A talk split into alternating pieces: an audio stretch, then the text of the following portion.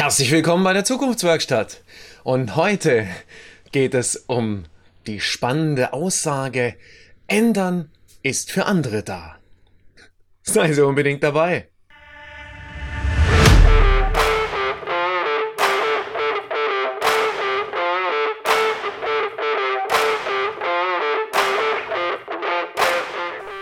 Herzlich willkommen bei der Zukunftswerkstatt, dem Podcast für die digitale Transformation und den gelingenden Wandel, bei dem zu weit gehen zum Programm gehört.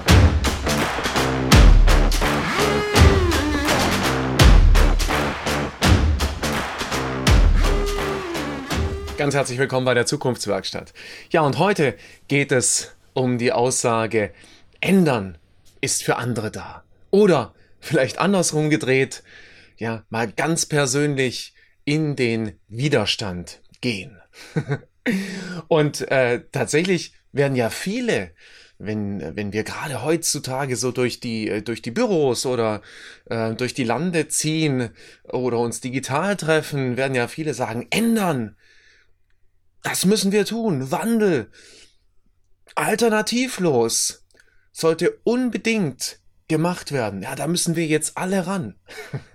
Und gleichzeitig, und gleichzeitig erlebe ich das an vielen Stellen gerade im Moment immer wieder sehr, sehr stark, dass tatsächlich, wenn man so auf die anderen gezeigt hat, es umso schwerer anscheinend zu sein scheint, selber in Veränderung und den Wandel zu gehen.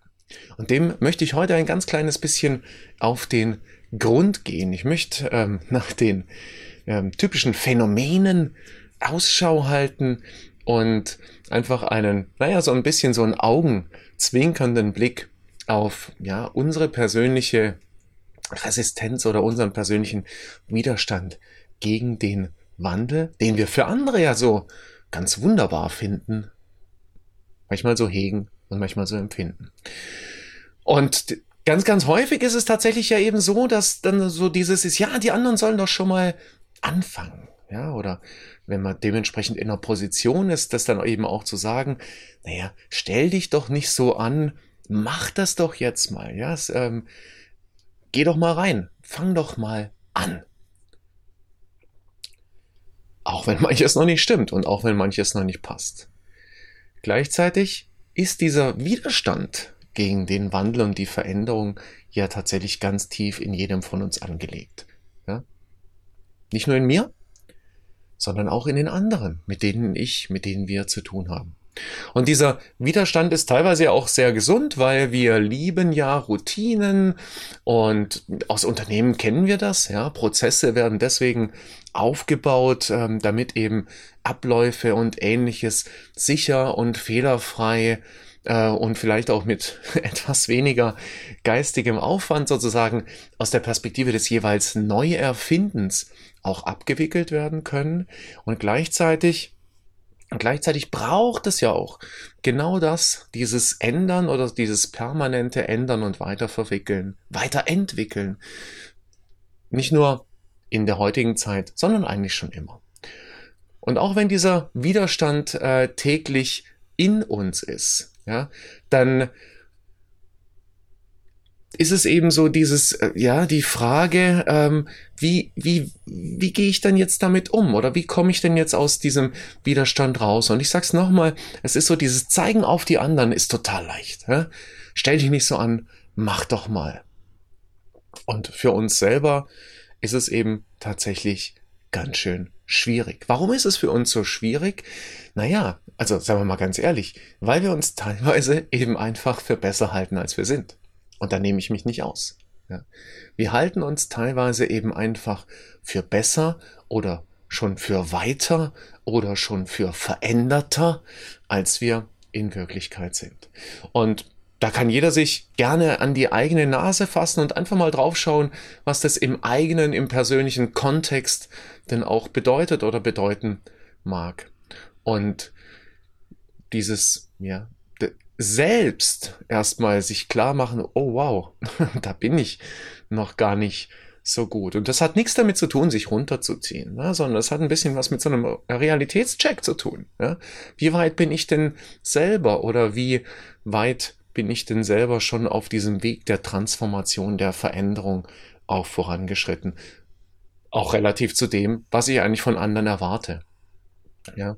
Und ähm, dieses selbstkritische Hinterfragen ist natürlich nicht ganz so leicht. Das kann ich auch mit jemand anderem zusammen machen.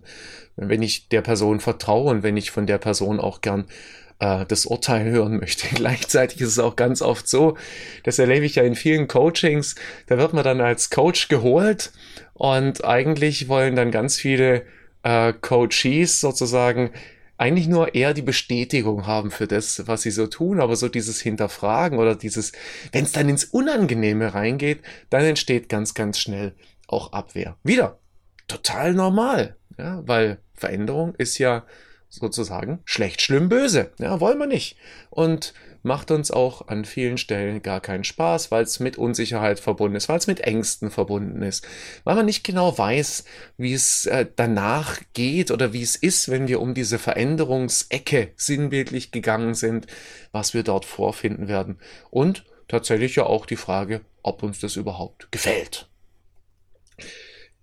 ich habe mich mal auf die Suche gemacht nach, nach Phänomenen oder nach Beschreibungen, wie man dieses ähm, Ändern ist für andere da oder diesen Widerstand, wie man den so mit Überschriften belegen könnte. Und ich bin dabei auf fünf Phänomene gestoßen, so in den letzten Wochen, in den letzten Monaten. Und das erste Phänomen ist sozusagen das, ähm, das unter den Teppich kehren Phänomen. Ja, das unter den Teppich kehren Phänomen, das bedeutet eben einfach, da steckt so die Aussage dahinter, das ist ja, das ist ja nichts für mich oder das ist für mich, äh, für meinen Bereich, für meine Branche ist das nicht relevant. Und gerade jetzt, wo wir so in die Digitalisierung gestolpert sind im letzten Jahr und gerade im Moment weiter, gab es ja viele Bereiche, auch gerade bei, bei Trainern, Beratern und so weiter, die dann für sich behauptet haben oder zumindest der, die Erklärung entwickelt haben, das ist für mich nicht relevant. Ja, es wird wieder alles irgendwie ganz anders werden. In meiner Branche funktioniert das ja eh nicht mit dem Digitalen. Ja, und was sehen wir gerade? Im Moment sehen wir gerade, dass ganz viele das eben tatsächlich auch nicht überleben, diese Haltung, ja, dieses unter den Teppich kehren Phänomen. Ja, ähm, so nach dem Motto, äh, wenn ich es nicht wahrnehme, also wenn es schön unter dem Teppich begraben ist, dann wird es auch nicht so sein und dann wird es für mich auch nicht relevant werden. Das ist so das erste Phänomen, unter den Teppich kehren.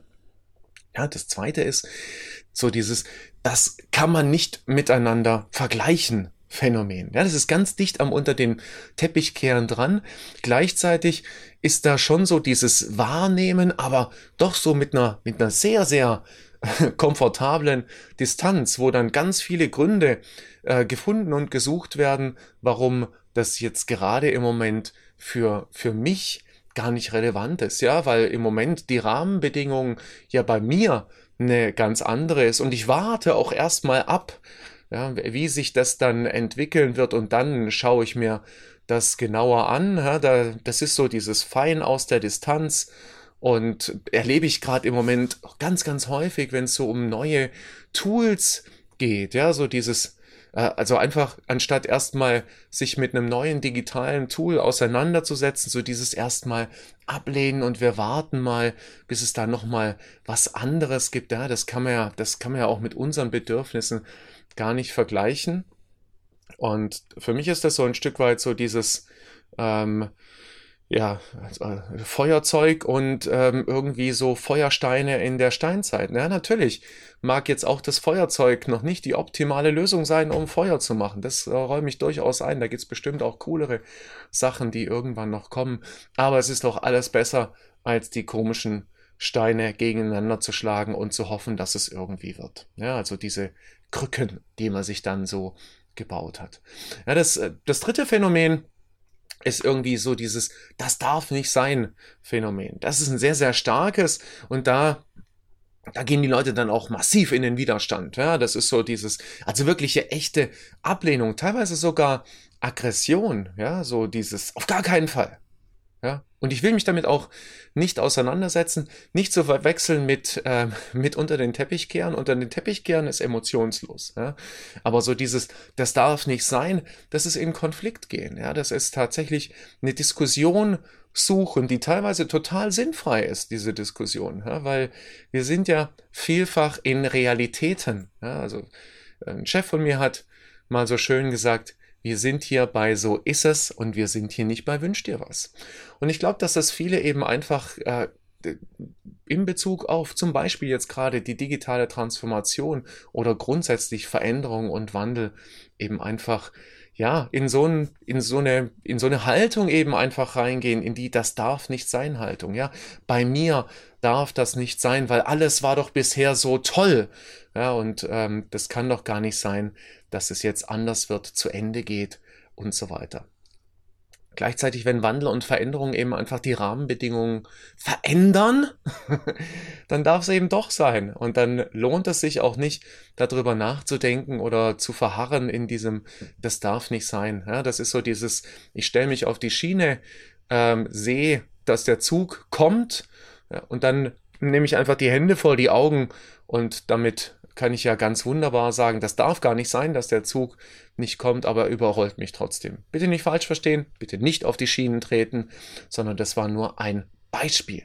Ja? Übrigens, diesen Kampf gegen den Zug würde man auf jeden Fall verlieren und auch dieses Das darf nicht sein, verliert man auf jeden Fall. Das vierte Phänomen ist ähm, auch ein sehr, sehr spannendes und das sollen jetzt erstmal die anderen machen. ja, das sollen jetzt erstmal die anderen machen, ist so ein, ist so ein tolles Abwarten. Ja, das ist so ein, ähm, ja, ich stehe da mal erstmal an der Seite und ich weiß auch, dass, dass es das bestimmt irgendwie, irgendwie braucht. Ja, das habe ich schon so verstanden für mich. Aber ich schaue jetzt erstmal, was so die anderen machen. Die, die anderen sollen erstmal anfangen, sich zu verändern und ich, ich komme dann schon. Ja, ich komme dann schon nach. Ja, und da äh, bei solchen Menschen oder bei dem, äh, wenn dieses Phänomen auftritt, dann ist da natürlich auch ganz, ganz viel Angst ähm, mit im Spiel. Also diese Angst, was falsch zu machen. Ähm, Gerade vielleicht auch für Ältere.